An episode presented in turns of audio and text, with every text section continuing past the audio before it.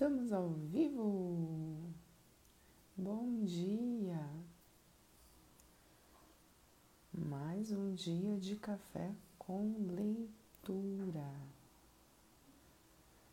Bom dia, Daisy. Dalgo, venha para a live. Camis. Hoje é o nosso segundo dia do nosso oitavo livro. Que mais é possível, galera? Bom dia, Dani! Oi! Dia, dia, dia, dia, galera! Dia, jovem, dia! Quem já acorda shopping? Quem já acorda filósofo? Ai, ai. Depende do dia, né? Às vezes a gente é durante o dia, né? Tudo junto. É, ao longo do dia, tudo vai se misturando, né? Às vezes a gente se faz de jovem, né?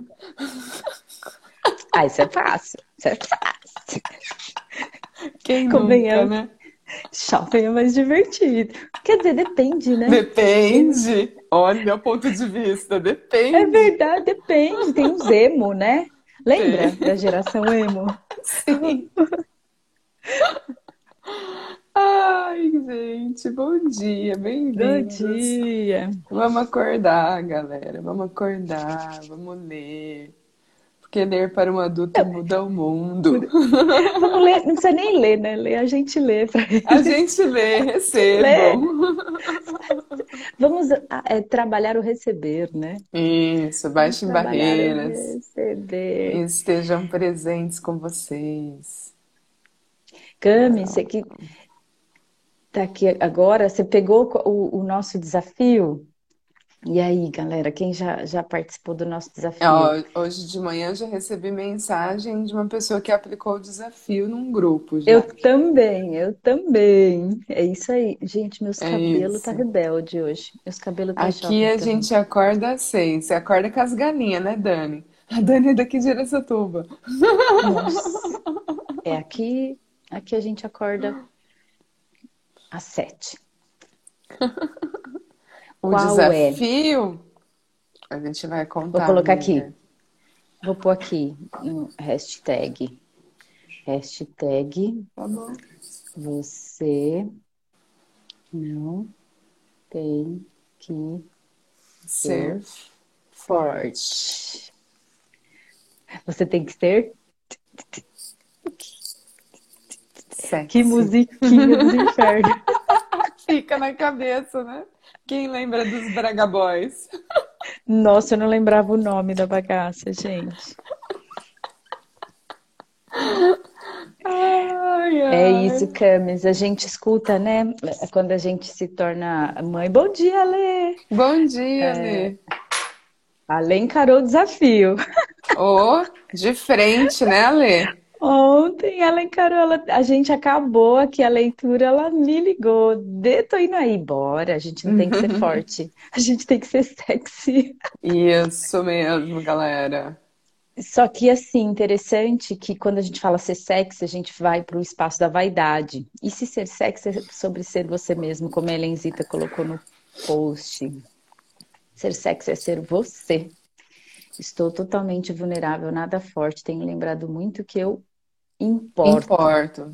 É isso, Camis. É isso. Você importa e só você sabe o quanto que você. É, o quanto que isso é importante para você nesse momento, né? Não só nesse momento, é porque... todos os dias da nossa vida. Porque ninguém tá, tá, consegue mensurar é, a, o outro, a, né? O sentimento o outro, do outro. exato, o sentimento do outro. Onde que tá pegando realmente pro outro. Às vezes a gente se faz de menos no sentido assim, ah, mas isso é tão pequeno, por que, que eu tô é, doída só por causa disso? Mas não se julgue, sabe? Cada um. Então, só... Bom dia, Vanessa. Só que o movimento, dia, qual que é o convite, Camis? Às vezes a gente tá nesse espaço e não compartilha, não pede ajuda. É. Entendeu? Esse é o espaço. Então, esse é o convite, porque às vezes você pegar uma mulher da tua lista, a gente brincou, né? Eu e a Ellen, A gente sempre brinca, de verdade, gente, mas a brincadeira é sempre no espaço do que é leve e divertido, quando a gente fala de brincadeira e diversão. Escolhe uma mulher da tua lista e manda hashtag, você não tem que ser forte. Sim. Aí, opa, ok, você tem que ser sexy, você tem que ser você mesma. Ali pode trazer à tona, ok, eu tenho alguém para compartilhar, não preciso também é, não ser Me forte esconder. sozinha. É. Agora eu não sou forte, eu vou ficar quietinha. Aí hoje eu tô vulnerável, hoje eu tô fraca. Hoje eu não tô aquela pessoa que dentro desse, desse contexto do dia a dia, aquela mulher forte. É nessa hora que você tem que soltar a voz. Ok, eu não tenho que ser forte, de verdade. Eu tenho que ser sexy. é para que é um espaço, na verdade, para que todo mundo perceba que todo mundo é de verdade.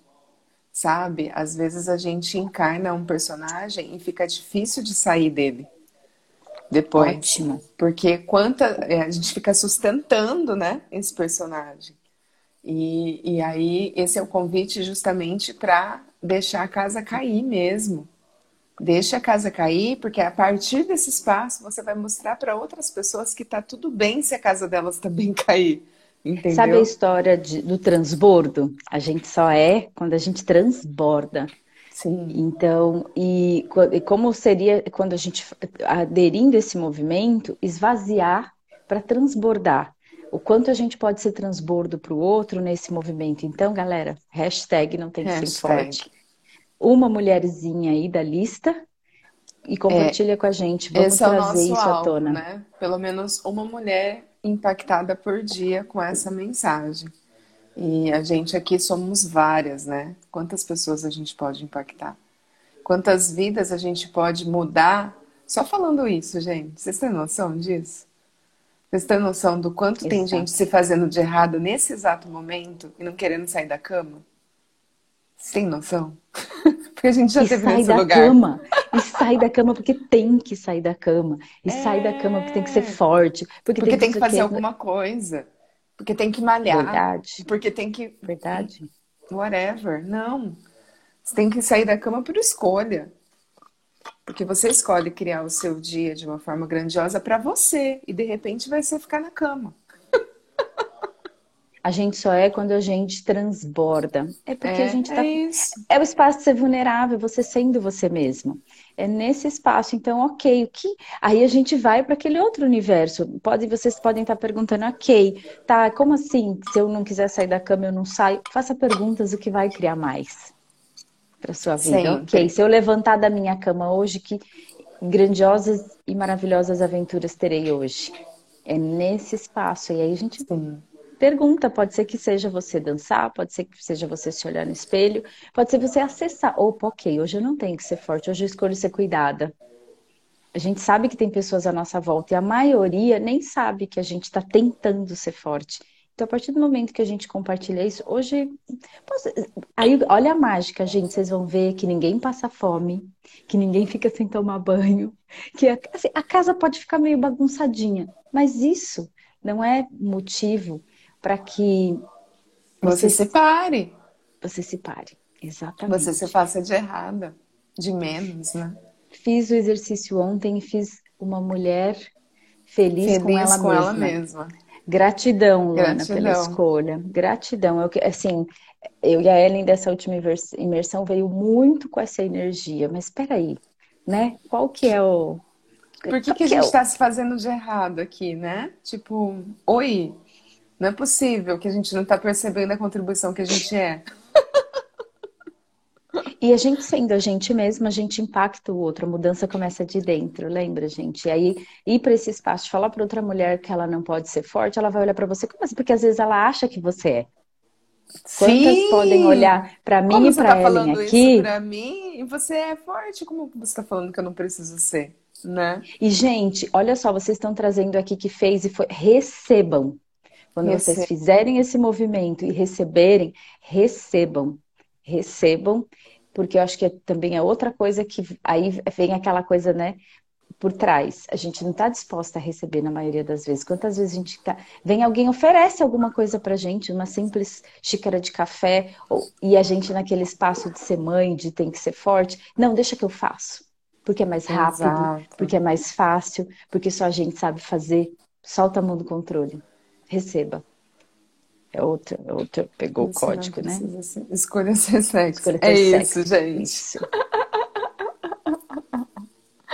E se possível, compartilhe no Hub pra gente. Sim, compartilhem nos stories de vocês, marquem o Hub pra gente é, compartilhar isso, gente. A nossa Manda direct pra gente. É justamente criar um movimento, sabe? Pra gente convidar mais alegria, mais diversão, mais leveza, mais escolha para a vida de todas as pessoas. Uhum. Todas as pessoas que a gente puder alcançar. E a gente não consegue fazer isso sozinha. A gente tem não é plena... é nenhuma escolha, não é né? nenhuma fazer escolha sozinha. fazer sozinha, tanto é que a gente está aqui juntos, tem... né? Exatamente. Essa, foi esse insight, mas peraí, se uma tá aqui, né, com a outra, por que, que não podem vir mais? Aliás, meninos de plantão, por enquanto não entrou nenhum menino, mas a gente sabe que tem meninos aqui que estão com a gente. Como seria eles também começarem também esse movimento? isso para os homens, imagina. Imagina e para as próprias mulheres. Para as próprias mulheres. mulheres. Mas imagina um homem falando para outro homem: você não tem que ser forte. Você tem que ser sexy. Você tem que ser sexy. Cara. Gente, muito... é isso, gente. E perceber é a energia. É isso. Gente, Percebam a energia. Não fiquem presos na definição das palavras, sabe, gente? Porque sexy nessa realidade tem muito julgamento. Mas a energia, a palavra sexy pra gente tem uma energia de diversão, de alegria, de malemolência. Sabe aquela coisa quando você tá feliz e você tá solta no mundo? É isso. É, quando a gente acessa essa energia, independente da roupa que você tá usando, é independente. independente as pessoas te olham. Sabe aquela coisa Sim. de autoconfiança interna? Sim. Nossa, eu tô me achando hoje. É essa energia. É essa do energia. ser sexy. É essa energia do é hoje eu vou. É presença. Ninguém... É a sua presença energética no mundo. É a luzinha interna, a chaminha interna acesa. Sim. Sabe aquela história de. Então, assim, esse movimento que a gente tá criando, assim, uma velhinha vai acendendo a velhinha a do outro. Outra. Só que quando a gente faz esse convite, você não tem que ser forte, a velhinha acende. Você tem que ser sexy, você tira a vela da caixa. Porque Sim. a velhinha pode estar acesa, mas ela está ali, né? Dentro de uma redonda, dentro quando ela da arandela. É, quando ela percebe que ela está apagando, ela volta para pegar mais combustível, entendeu? Porque ela é sabe isso. que tem ali alguém que vai ser contribuição para ela nesses momentos. Ela não precisa manter a vela dela acesa sozinha. Aí eu e a Ellen fica assim, as velas assim, né? Tipo, a nossa vela junta todas as velhinhas e fica um fogão, entendeu? Por isso que, assim, tem fogueira. esses insights, vira uma fogueira. É isso, galera. E independente de estar em relacionamento, é com você mesmo. É, é ser a mudança mesmo. a partir de você. É e a gente sabe que quando muda aqui dentro, o entorno muda, né? E vocês devem estar perguntando, gente, como que vocês acessaram isso? Vai lá no feed do Hub e olha lá o post o do O último post do, do Ed. Do Ed. do Id, é ótimo. Não sei por que eu acho que ele é Id. Não sei por quê. Tem a cara de Id. Olha, é, é a isso, porque em, em algum momento você está impactando a vida de alguém e nem sabe. Sim. E ele foi de uma vulnerabilidade tão bacana, porque ele tipo, não tava nem aí pro que tava acontecendo, ele veio conversar com a gente. E pra gente foi, a gente olhou uma pra cara da outra, uau! Então, às vezes, a gente está esperando algo e sempre tem uma expectativa, a gente sabe que é um exercício diário, de quem está na nossa frente ou de quem está do, do, nosso lado. E às vezes você andando na rua, você pode receber um feedback ou alguma coisa de uma pessoa que nem tá percebendo, você nem está percebendo, não está captando, e que vai mudar teu dia. Ou o contrário, você pode contrário. mudar a vida dela. Ou às vezes a gente está parada, se invalidando, esperando o reconhecimento daquela pessoa que não está nem te notando, né? E fechando é. os olhos para o que tem ao seu redor. Que era muito a situação que estava acontecendo naquele momento que ele veio falar com a gente. Uhum. Né? A gente estava indo para um lugar de invalidação, assim, do tipo, o que, que a gente está fazendo aqui, né? E aí, de repente, vem o Ed. Uau! E nasceu o nosso decreto. nasceu o nosso movimento. Tipo, é oi? É isso, gente.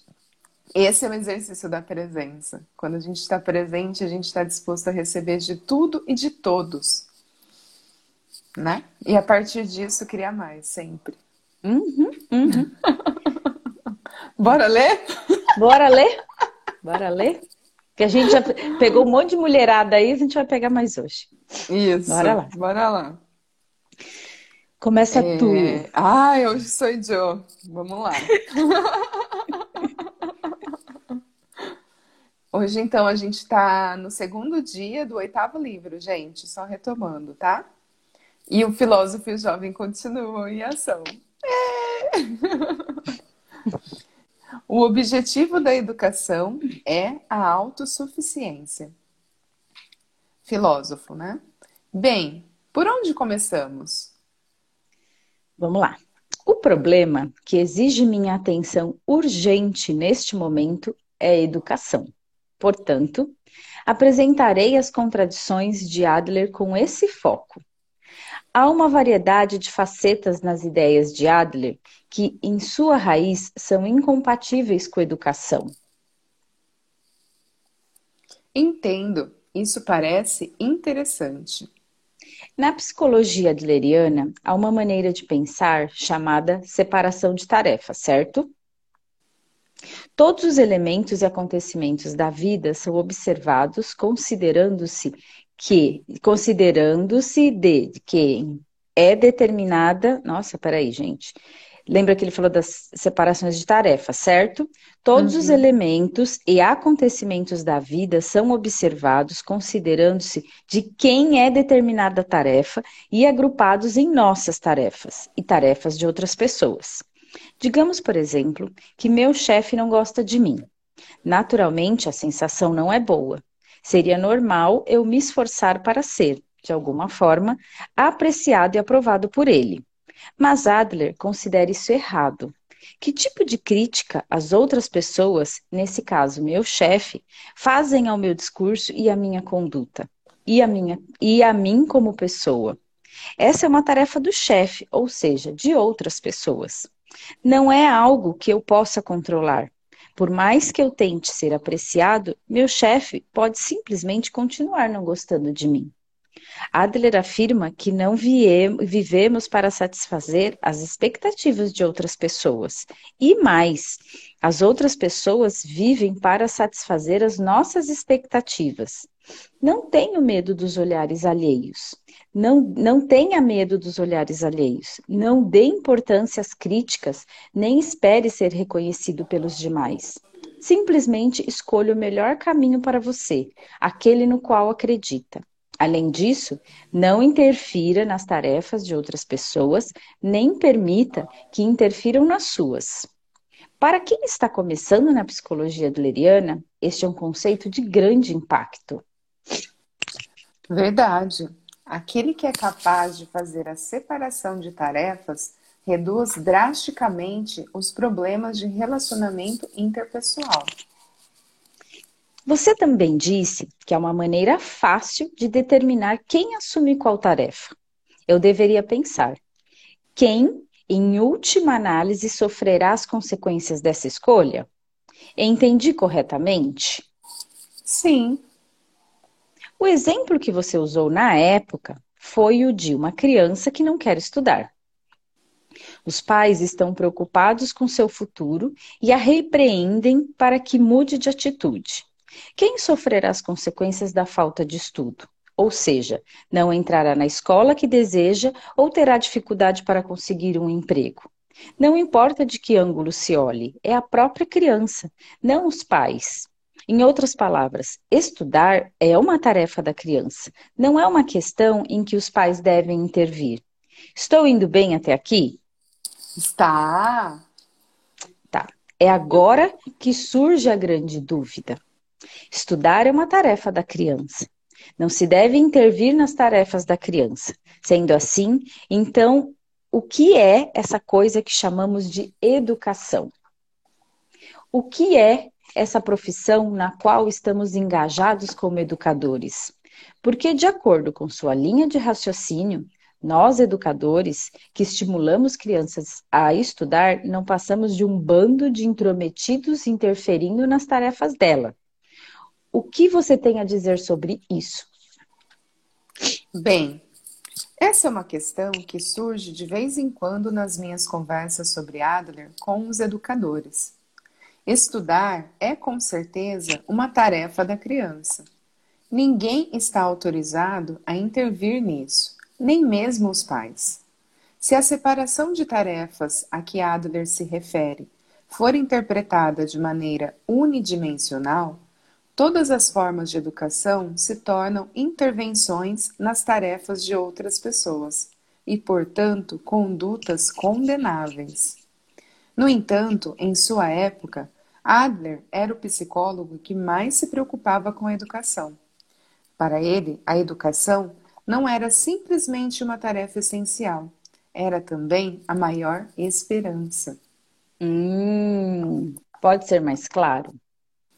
Por exemplo, na psicologia adleriana, a terapia é pensada não como tratamento, mas como uma oportunidade para a reeducação. Reeducação? Sim, Aconselhamento psicológico e educação infantil são basicamente a mesma coisa. O terapeuta é um educador e o educador é um terapeuta. É bom pensar dessa forma. Eu não sabia disso. Não tinha ideia de que eu era um terapeuta. O que isso quer dizer? Essa é uma questão relevante. Vamos esclarecer alguns pontos antes de continuar a conversa. Em primeiro lugar, qual é o objetivo da educação, tanto em casa quanto na escola? Qual é a sua opinião sobre isso? Não consigo expressá-las em poucas palavras.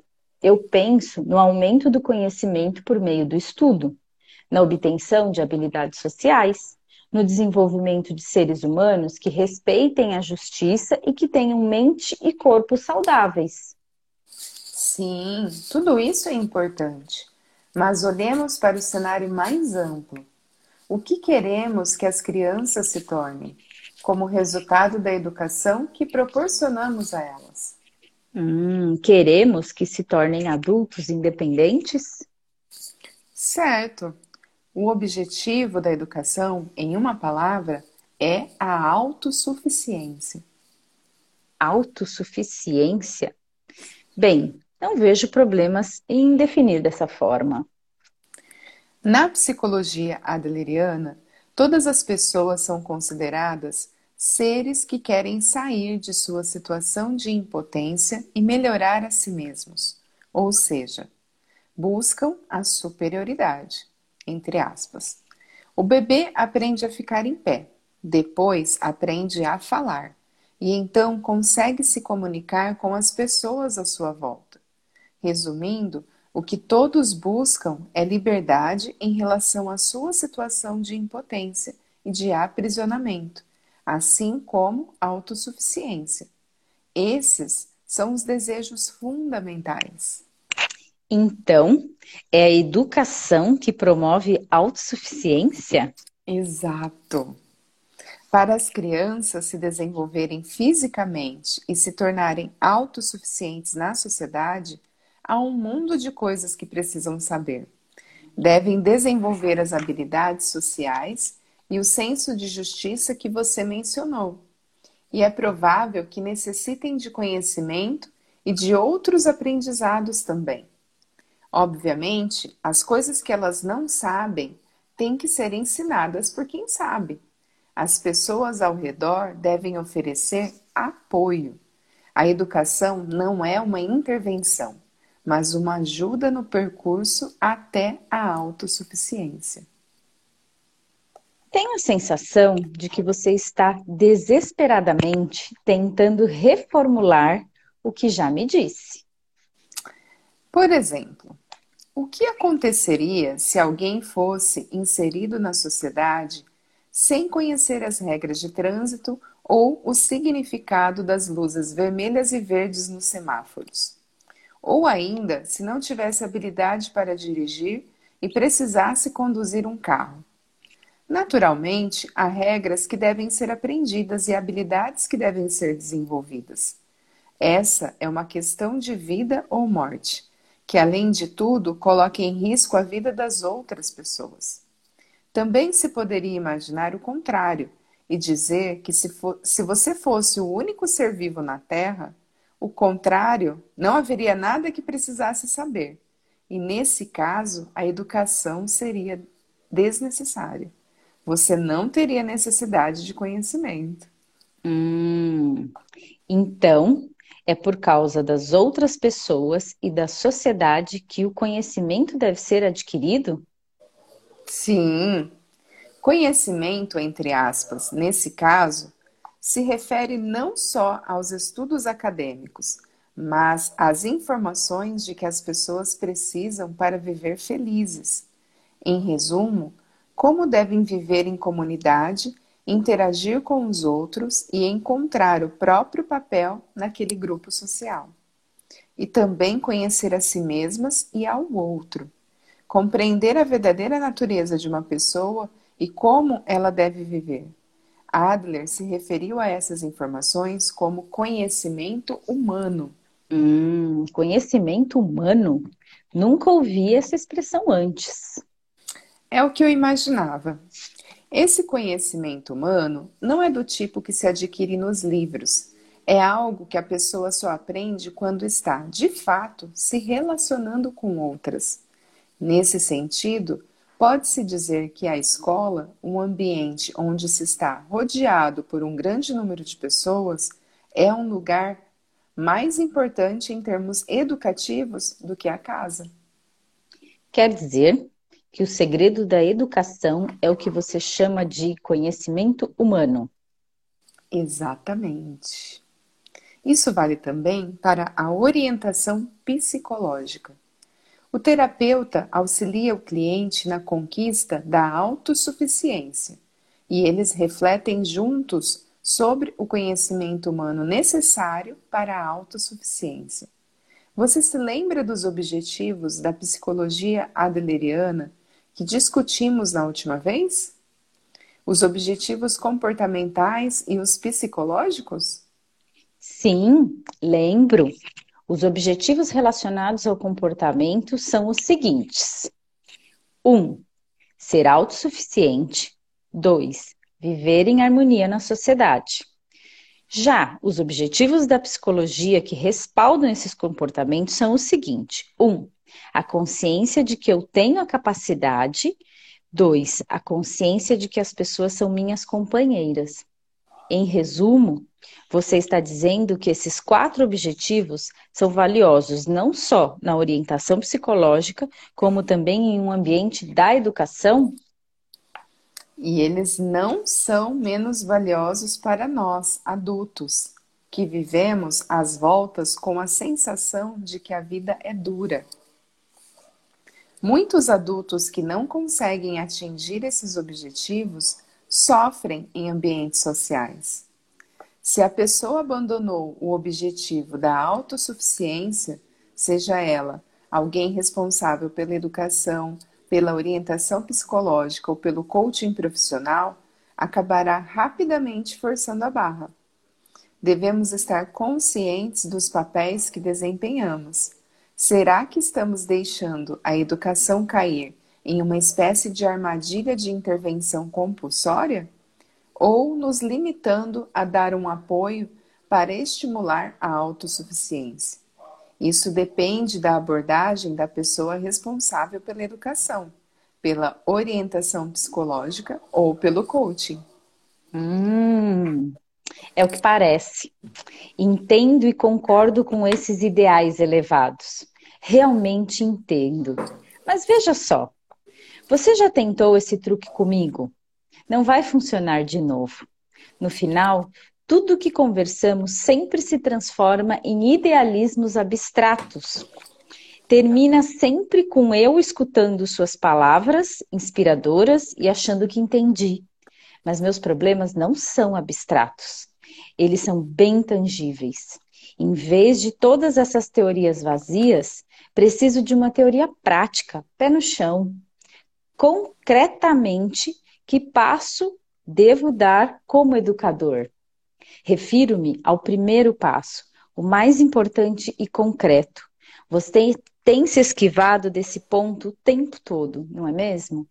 Tudo o que diz me soa muito distante. É como se estivesse sempre falando de uma paisagem remota e não visse a lama a seus pés. Acho Três anos antes. Três anos antes, o jovem tinha ficado espantado e cheio de dúvidas quando o filósofo lhe apresentou as ideias de Adler. Na ocasião, manifestou sua oposição de maneira exacerbada. Agora, no entanto, era diferente. Ele já compreendia razoavelmente bem os modelos da psicologia adleriana e vinha de uma experiência real na sociedade. Pode-se até dizer que, por conta dessa experiência profissional, foi ele quem mais aprendeu. Desta vez, o jovem tinha um plano claro. Concentre-se não no abstrato, mas no concreto. Não na teoria, mas na prática. Não em ideais, mas na realidade. É isso que eu quero saber, além de encontrar os pontos fracos de Adler. Respeito é ver a pessoa como ela é. Concretamente, então, por onde devemos começar?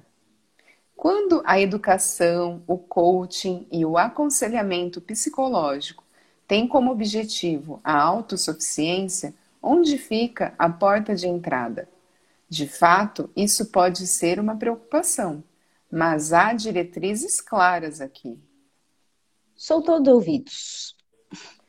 Há apenas uma resposta.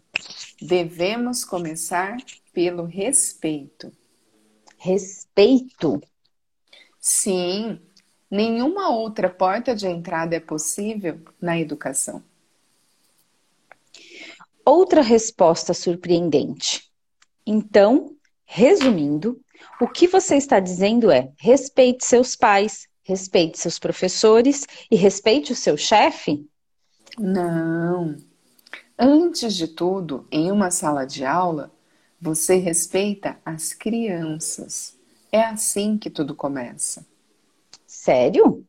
Devo respeitar essas crianças que não conseguem ficar quietas e me ouvir por cinco minutos?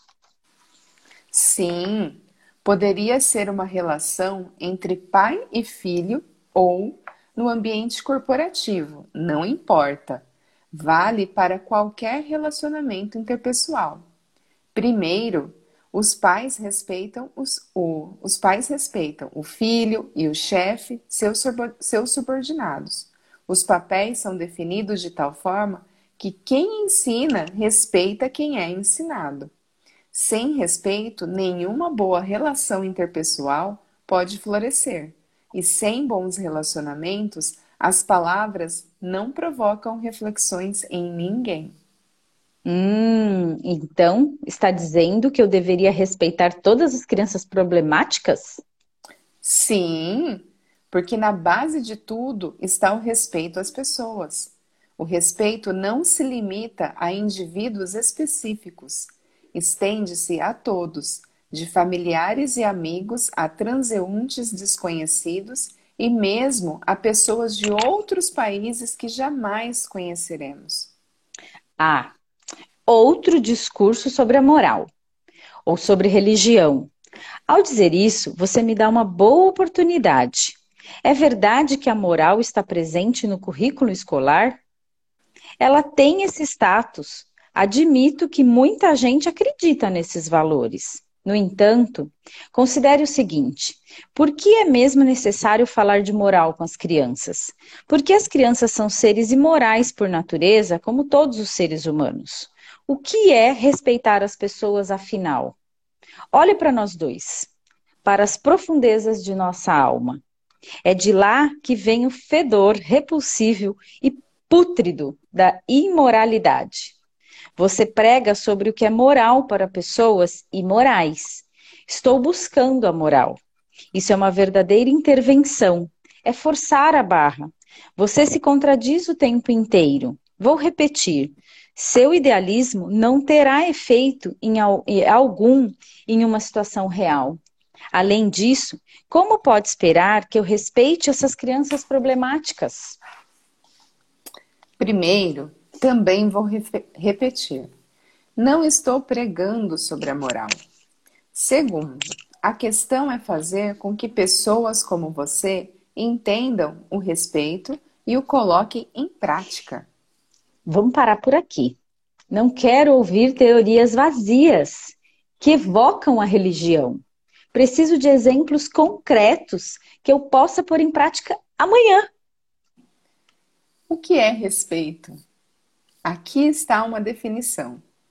Respeito corresponde à capacidade de ver uma pessoa tal como ela é, ter consciência de sua individualidade singular.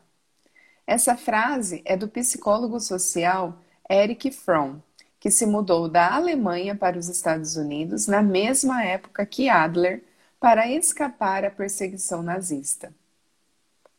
Ter consciência de sua individualidade singular? Sim. Olhar para aquela pessoa que é insubstituível e absolutamente singular no mundo, vendo-a como ela é. Fromm acrescenta: respeito significa se preocupar com que a outra pessoa cresça e se desenvolva como é. Não entendo. Não tente mudar ou manipular a pessoa que está ali na sua frente. Aceite-a como ela é, sem estabelecer condições. Não há nada mais respeitoso do que isso. Ao ser aceita pelo outro como é, a pessoa provavelmente se tornará mais corajosa. O respeito também é visto como ponto de partida para o encorajamento. De jeito nenhum. Para mim, respeito não é isso. Respeito é uma emoção parecida com anseio, uma espécie de apelo para nos portarmos à altura de determinada ocasião. Não, isso não é respeito. É temor, subordinação e fé. Uma situação de temor ao poder e à autoridade, ou de adoração a falsas imagens, sem nenhuma percepção da outra pessoa. A palavra respício, em latim, está na origem de respeito e tem a conotação de olhar para. Antes de tudo, ver a pessoa como ela é. Você ainda não viu nada, nem tentou ver. Valorize a pessoa pelo que ela é, sem impor o seu sistema de valores. Além disso, ajude-a a crescer ou se desenvolver. Isso é respeito. Tentar manipular ou corrigir o outro não tem nada de respeitoso. Se eu aceitar essas crianças problemáticas como são, Será que elas mudarão? Você não tem como controlar isso. Talvez elas mudem, talvez não. Mas, como resultado do respeito que você tem por seus alunos, cada um se aceitará como é e recuperará a coragem de ser autossuficiente. Não há dúvida em relação a isso. Se eles farão ou não o uso da coragem recuperada, dependerá de cada um. Jovem, você não precisa Eu tô aqui, eu falo jovem, eu leio aqui, eu falo jovem, sai desse lugar, jovem. Esse jovem teimoso. E agora é jovem e professor, né, gente? Tem que, ter que dar uma, a gente vai ter que dar uma adaptada nesse jovem, porque agora ele é um jovem professor, gente. Ai, então, essa é a separação de tarefas? Pergunta do jovem. Sim. Você pode oferecer água, mas não pode obrigá-los a beber. Por mais talentoso que seja como educador, não há garantias de que eles mudarão. Mas é exatamente por não existirem garantias que o respeito é incondicional. Você tem que dar o pontapé inicial, sem estabelecer nenhuma condição. E a despeito dos resultados previstos, precisa dar o primeiro passo. Mas assim, nada vai mudar.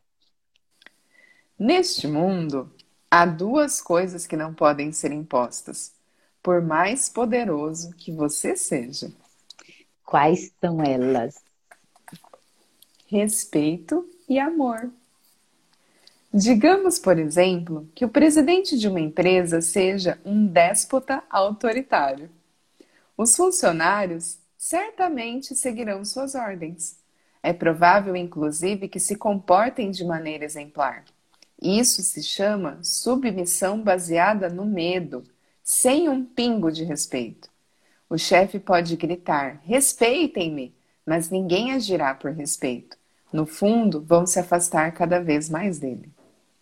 Com certeza. Além disso, sem respeito mútuo, não há um relacionamento entre seres humanos. A empresa comandada por alguém assim apenas agrupa pessoas para trabalhar como se fossem engrenagens. Isso pode dar conta do trabalho mecânico, mas nada substitui o trabalho humano.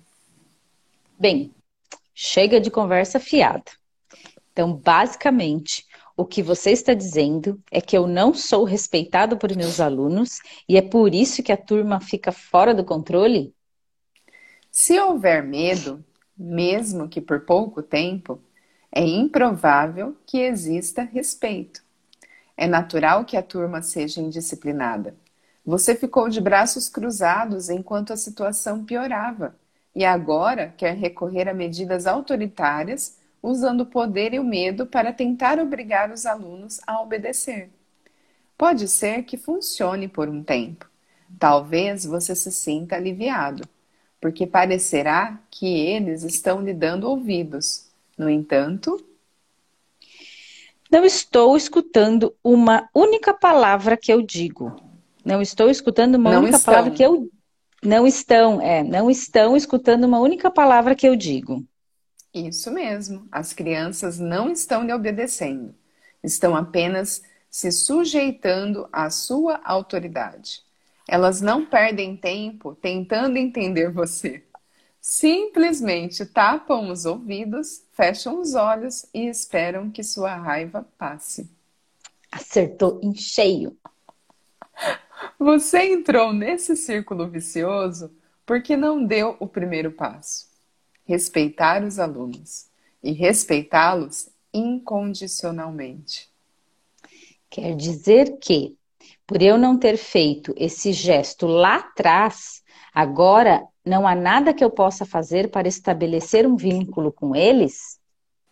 Exatamente. Você andou gritando para uma sala vazia.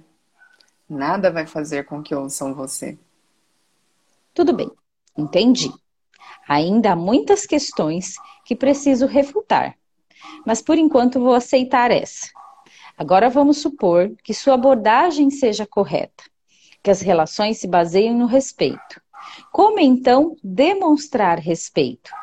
Você não acha que eu devo colocar um sorriso no, agradável no rosto e dizer: Oi, eu respeito vocês? Acha?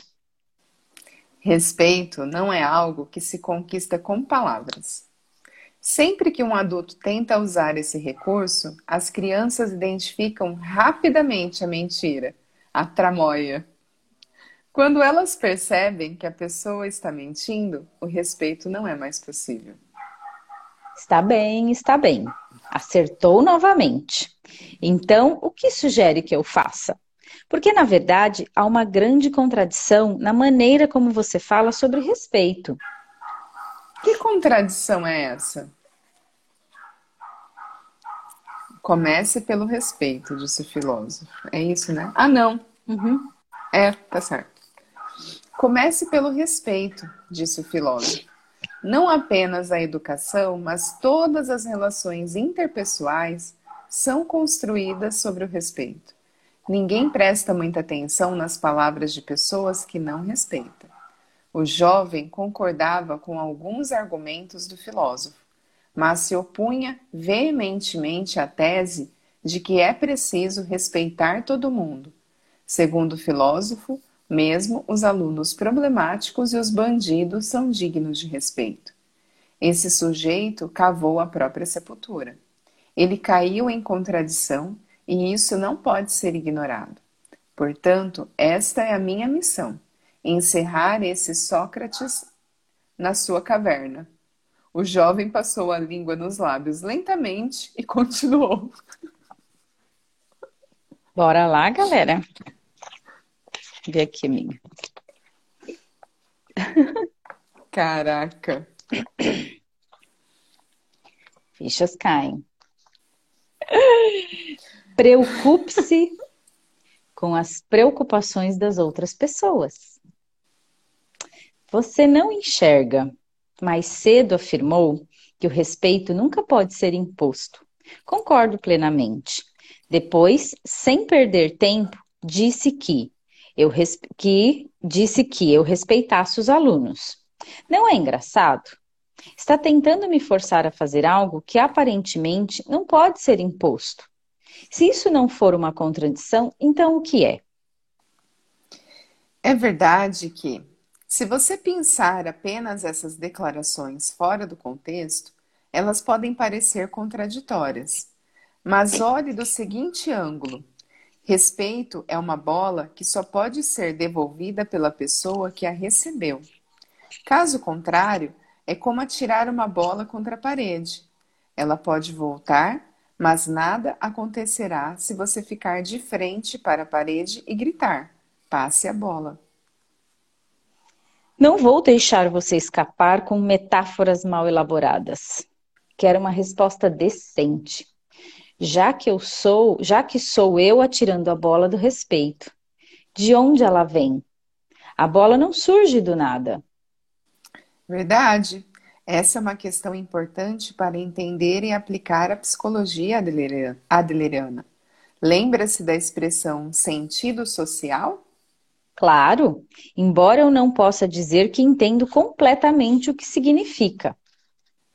É um conceito bem difícil. Voltaremos a ele em outro momento. Agora, eu gostaria que você recordasse o uso que Adler fez da expressão interesse social, sua tradução para o inglês da expressão alemã sentido social. Nesse caso, interesse social significa nossa preocupação com a sociedade, ou, simplificando, nossa preocupação com as outras pessoas que compõem a sociedade. Então é diferente no original e em alemão? Sim. O termo em alemão é Schukrutz, que combina a palavra. Chucrutes 2. 2, que significa relações sociais ou comunidade, com a palavra Chucrutes 3, sentido ou sentimento, que eu traduzo como sentido social. Para ser mais fiel ao original alemão, poderíamos traduzir como sensação de comunidade ou senso de comunidade. Bem, não estou muito interessado nesse tipo de conversa acadêmica, mas e daí? Pense nisso por um momento. Por que será que, quando Adler apresentou essa ideia de sentido social para o mundo, de língua inglesa, ele escolheu interesse social em vez de sentido social, que é mais próximo do alemão? Há um importante motivo oculto aqui. Você lembra que eu disse que quando Adler sugeriu pela primeira vez o conceito de sentido social em Viena, muitos de seus colegas se afastaram dele?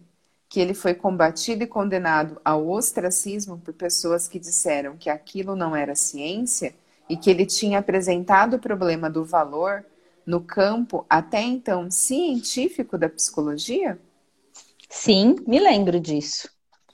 É provável que, graças a essa experiência, Adler tenha compreendido bem a dificuldade de fazer as pessoas entenderem o sentido social. Portanto, quando chegou a hora de introduzir o conceito no mundo de língua inglesa, ele substituiu o sentido social por diretrizes comportamentais baseadas na prática real. Ele trocou uma ideia abstrata por algo concreto.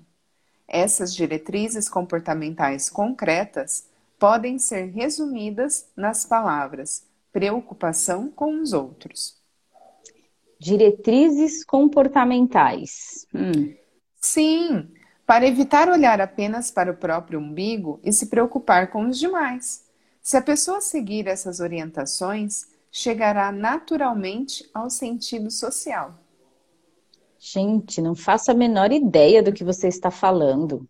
Seu argumento já ficou abstrato de novo. A simples ideia de que haja diretrizes comportamentais, entre aspas, para nos preocuparmos com outras pessoas, concretamente o que devemos fazer e como. Aqui seria bom evocar a frase de Eric Fromm: respeito significa se preocupar com que a outra pessoa cresça e se desenvolva como é. Sem negar ou forçar nada, aceita-se e valoriza-se a pessoa como é. Em outras palavras, cada um de nós protege a dignidade do outro e se preocupa com ela. Você consegue ver em que se baseia esse primeiro passo concreto? Não. Em que? Esta é uma conclusão bastante lógica. Ele se baseia na preocupação com as preocupações das outras pessoas preocupações das outras pessoas? Por exemplo, dia, Dani. Por exemplo, as crianças gostam de brincar de uma maneira incompreensível para você. Elas se deixam absorver por passatempos infantis e lógicos. Às vezes leem livros que são ofensivos à ordem pública e à moral e se divertem com videogames. Você sabe de que estou falando, não sabe? Sim, vejo essas situações quase todos os dias. Muitos pais e educadores desaprovam essas brincadeiras e tentam oferecer coisas mais úteis ou interessantes, entre aspas. Eles desaconselham tais atividades, confiscam os livros e brinquedos e só permitem às crianças o que definiram como digno de valor. Fazem isso para o bem da criança, é claro. Mesmo assim, trata-se de um ato de completo desrespeito, que só aumenta a distância entre pais e filhos, pois desconsidera totalmente as preocupações normais da criança. Hum, então devo recomendar passatempos inconvenientes? Não devemos recomendar nada, baseados em nossa própria visão. A preocupação deve ser apenas com as preocupações das crianças. Em primeiro lugar, tente entender até que ponto os passatempos delas são inconvenientes do seu ponto de vista e o que eles são realmente. Experimente-os você mesmo e de vez em quando brinque com as crianças. Em vez de simplesmente brincar, tente se divertir com a atividade. Se você conseguir fazer isso, as crianças, enfim, terão a sensação de que estão realmente sendo reconhecidas, que não estão sendo tratadas como crianças e estão sendo respeitadas como indivíduos. Mas isso? Isso não se restringe às crianças. É o primeiro passo concreto do respeito que se busca em todos os relacionamentos interpessoais seja no local de trabalho, nas relações entre parceiros amorosos, nas relações internacionais ou em quaisquer outras. Precisamos nos preocupar mais com as preocupações das outras pessoas. Isso é impossível. Talvez você não saiba, mas as preocupações daquelas crianças contêm muita depravação, coisas indecentes, grotescas e ofensivas. Como adultos, não é nosso papel mostrar o caminho certo? Não, não é. Em relação ao sentido social, Adler gostava de dizer que precisamos ver com os olhos do outro, ouvir com os ouvidos do outro e sentir com o coração do outro. Não entendi. Oh, chove. Neste momento, você está tentando ver com seus próprios olhos, ouvir com seus próprios ouvidos e sentir com seu próprio coração. É por isso que se refere às preocupações das crianças com palavras como indecentes e ofensivas. Elas não vêm dessa forma.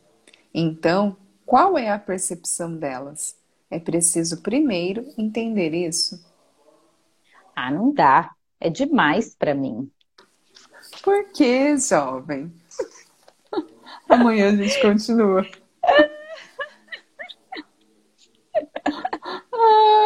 Ai, ai. Amanhã, Muito se bom. tivéssemos o mesmo sentimento e a mesma e a vida. mesma vida. Eita, Uau, Lerê. Eita, Lerê. Mas esse jovem é muito teimoso, né? Muito teimoso. Gente, que, que, parte que ele não entendeu, né? Tem que desenhar para ele, gente. Tem que desenhar. O filósofo, filósofo vai desenhar para ele. Quem gente, nunca, então, a né? gente, Quem nunca? Exato. A gente vai olhar, pra, vai olhar para o filósofo, usa empatia, Su. É isso aí. A gente vai olhar para o jovem. É, acho que o treino começa com o olhar para o jovem, né?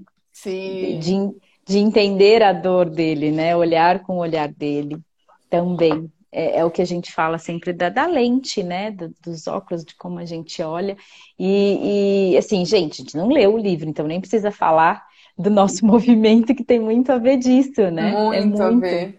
Não, a gente, eu leio pensando na Mê, que está em sala de aula, cara. Muito lindo. É, e porque também eu acho que ele traz uma consciência que assim, que educador é só professor, todo Não, mundo de alguma somos, forma. Gente. Alunos e professores em tempo integral. Então, às vezes a gente está na cadeira de professor, às vezes a gente está na cadeira de aluno. E tudo Sim, bem. E tudo então, bem. quando a gente traz a hashtag você não tem que ser forte, é o quanto a gente está olhando para o outro e percebendo que tem uma dor ali. E tudo Sim. bem. É isso. Como podemos ter mais disso? Como podemos ter muito mais disso, galera? Ó, oh, só para atualizar vocês, o podcast já está atualizado até o dia 4 da leitura do, do primeiro, do primeiro do, livro. Do livro 7, né? Do 7. Do jovem e do filósofo. Do, do, primeiro livro do jovem e do filósofo, né? Verdade. Quem ainda não passou pelo Spotify, ah, tem também em outros canais. Tem no Google Podcast, em vários outros canais. A gente está rodando o mundo. Tá aí, estamos aí. Estamos navegando Estamos. Na, na onda digital. Se jogar lá Hub, que mais é possível? que mais é possível? Estamos revendo o nosso olhar sobre esse universo, porque quantos pontos de vista também a gente tem para se lançar, né? E aí entra para esse espaço. E quando fala do, do, respeito, aqui o Adler, aí a gente traz até aquela consciência também, o nosso respeito, né? O Sim. quanto a gente tem esse auto. E aí eu acho que faz mais sentido até falar de autossuficiência, né? Porque se a gente não é como pode escolher pelo outro, ou se a gente não está ainda nesse espaço, como a gente. Então, né? Acordou de manhã, olha no espelhinho e faz aquele exercício, né? Quem que você está vendo ali? E que, e que, e que escolhas você faz ali para aquele dia, né? Sim. Bom dia, mãe. Bom dia. Avó. Gente, e aí, eu não sei se vocês entenderam nossos stories ou não, mas a gente tem um lançamento, galera. Que é o nosso jogo das perguntas. A pergunta da hora está numa caixa agora. Sabe as perguntinhas que a gente posta todos os dias todos lá para vocês? Então, elas viraram uma caixinha de perguntas. Elas saíram do abstrato para o concreto. Sim, olha isso, olha isso. Sem perguntas. Oi, Ju, bom dia sem perguntas na nossa mão para nos tirar Disponível. daquele lugar ou para criar mais naquele dia que você já acordou empoderada de si, entende? e aí, eu vou puxar uma aqui pra gente. Puxa. Vamos lá. Puxa Galera, traz uma consciência. Hoje, traz um... Puxa energia aí de algum assunto que tá pegando aí para vocês ou de algo que tá pegando, que eu vou tirar uma cartinha aqui de contribuição para nós. Vou fazer igual a Daisy fez no vídeo.